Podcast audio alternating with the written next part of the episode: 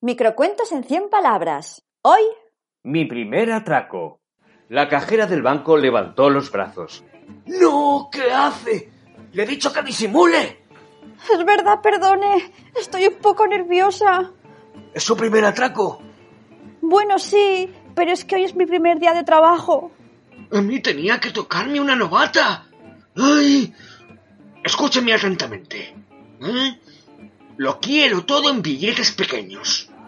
Está usted de suerte. Estamos esperando a un cliente que se va de vacaciones a Indonesia y nos ha pedido el cambio de moneda. No vea qué pequeños son los billetes. Antes casi los confundo con sellos. ¿Es usted idiota? Bueno, ¿le paso entonces la hoja de reclamaciones?